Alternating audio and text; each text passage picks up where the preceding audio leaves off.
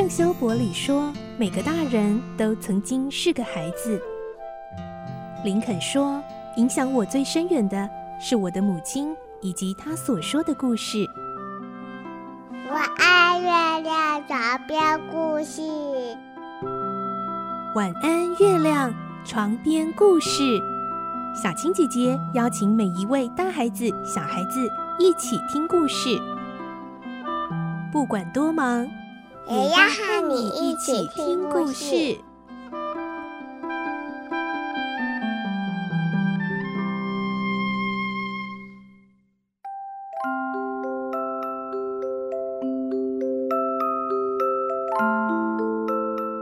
晚安，欢迎你和我们一起听故事。我是小青姐姐，我们继续来听《怪盗与名侦探》第二十二集的故事。我们会听到。福尔摩斯在拜访老建筑师戴丹佐的时候，意外的目睹了罗平现身。难道老建筑师跟罗平真的有关联吗？这次的侦查行动是不是可以有突破性的进展了呢？来听今天的故事，《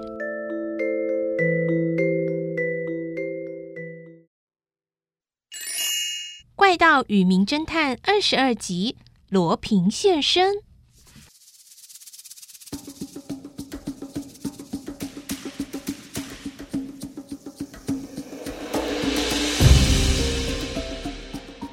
在老建筑师的图书室中，那神秘的男子躲在窗帘后面。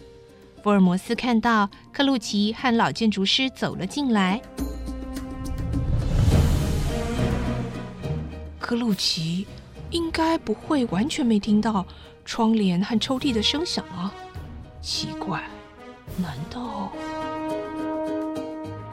福尔摩斯从阁楼的走廊一边扶手往下看，一边猜疑。他看到克鲁奇若无其事地开了电灯，跟着父亲走了进来。两个人面对面坐在椅子上，拿起书来看。不久，戴丹佐还打起瞌睡，克鲁奇仍然继续看书。窗帘晃动了，躲藏在窗帘后面的男子踮着脚，顺着墙边走向房门。他走到打瞌睡的戴丹佐背后。面对着父亲的克鲁奇一点都没看到。这个男子一边走一边回头看克鲁奇，灯光照亮了他的面容。啊，是罗平！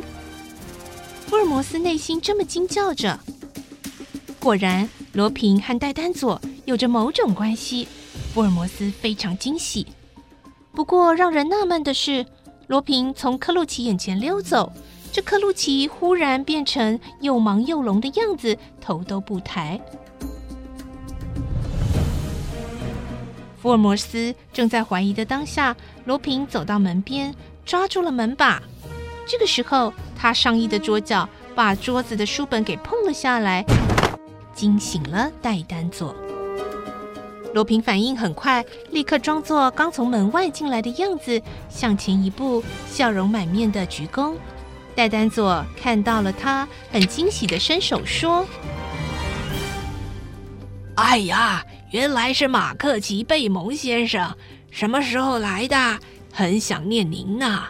”“嗯哼，我也是刚来的，我也很想见见您和您的女儿呢。”“什么时候旅行回来的呀？”“ 嗯哼，昨天。”“好极了，晚餐我们就一起吃吧，好吗？”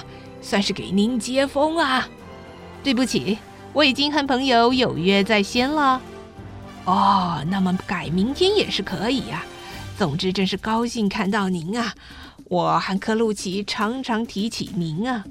啊，对了，早年的文件都整理在这个大书柜啦。最近啊，真是不容易的，才找到那缺失的部分呢。哦，是哪一部分呢？就是那安瑞摩丹街的部分啊！哦，谢谢您。其实那部分已经不需要了。三个人就在这紧邻着图书室的小客厅里开始闲聊。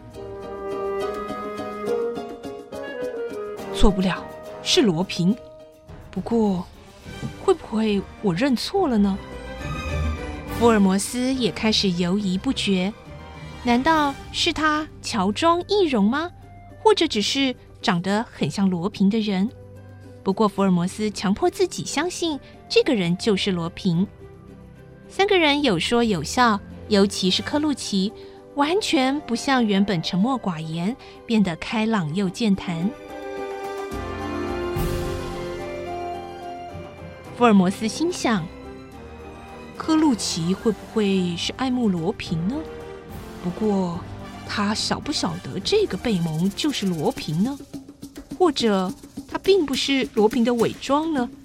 哎呀，真是的，我搞得越来越糊涂，快没把握了。福尔摩斯在走廊一直偷听到七点，三个人的对话他都听得清清楚楚。然后他再蹑手蹑脚地走下楼，然后走出门外。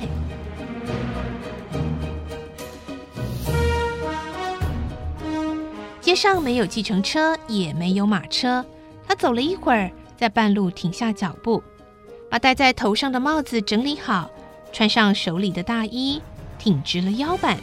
于是，原本衣衫褴褛的老人，现在摇身一变，成为风度翩翩的绅士了。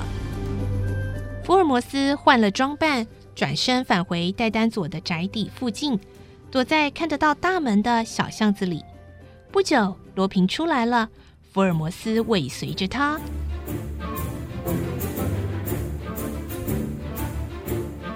哼，没多久就可以逮住罗平了。到现在，他都还没发觉我在盯着他。这一次不会失手了。福尔摩斯小心翼翼地追踪着。可是，过不久却发现了一件怪事。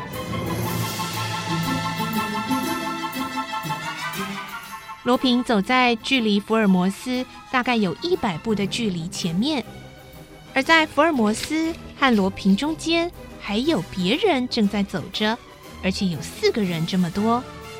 福尔摩斯一眼就看出他们并不是一般的路人，而这四个人其实就是追踪着罗平的。四个人分成两人一组，走两边的人行道。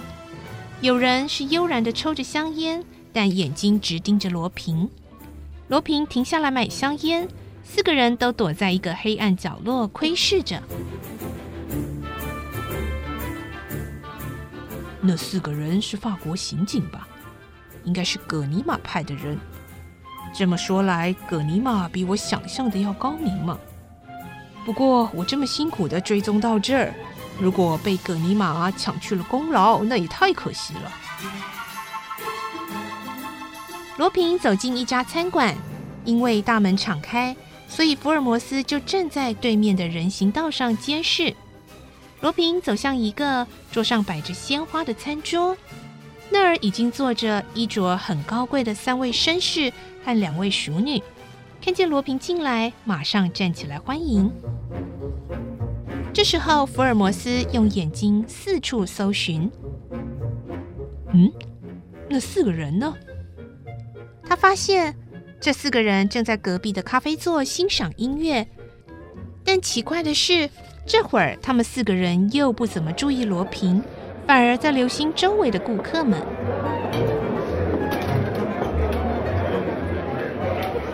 不久，其中一个人站起来，走到隔壁桌，去向抽雪茄的那位绅士借火。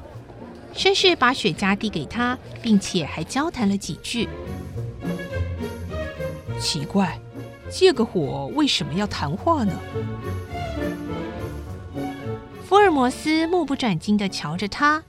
那绅士站起身，走进隔壁餐馆去找罗平，坐在他旁边的位子上，交谈起来。而雪茄仍然拿在手里。嗯，他就是昨天在安瑞摩丹街故意放马撞我的那个家伙嘛。嗯，了解了。这四个人原来不是警察，是罗平的手下。那个绅士也是同伙的。他们就这样跟随罗平，暗中做他的保镖。罗平要有危险，他们就去解救。哦，我可不能轻举妄动啊！福尔摩斯借着路灯的光亮，掏出他的小册子，草草地写了一张字条，撕下来装进信封。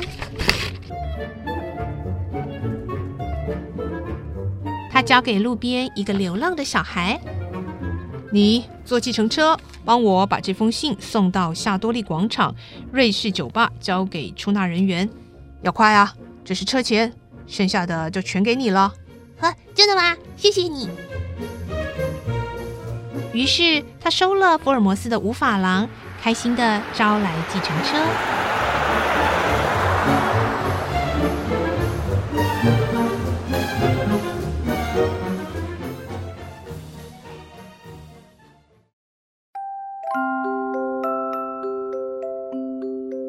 嗯，太好了！福尔摩斯虽然单枪匹马，但是呢，现在似乎越来越有进展喽。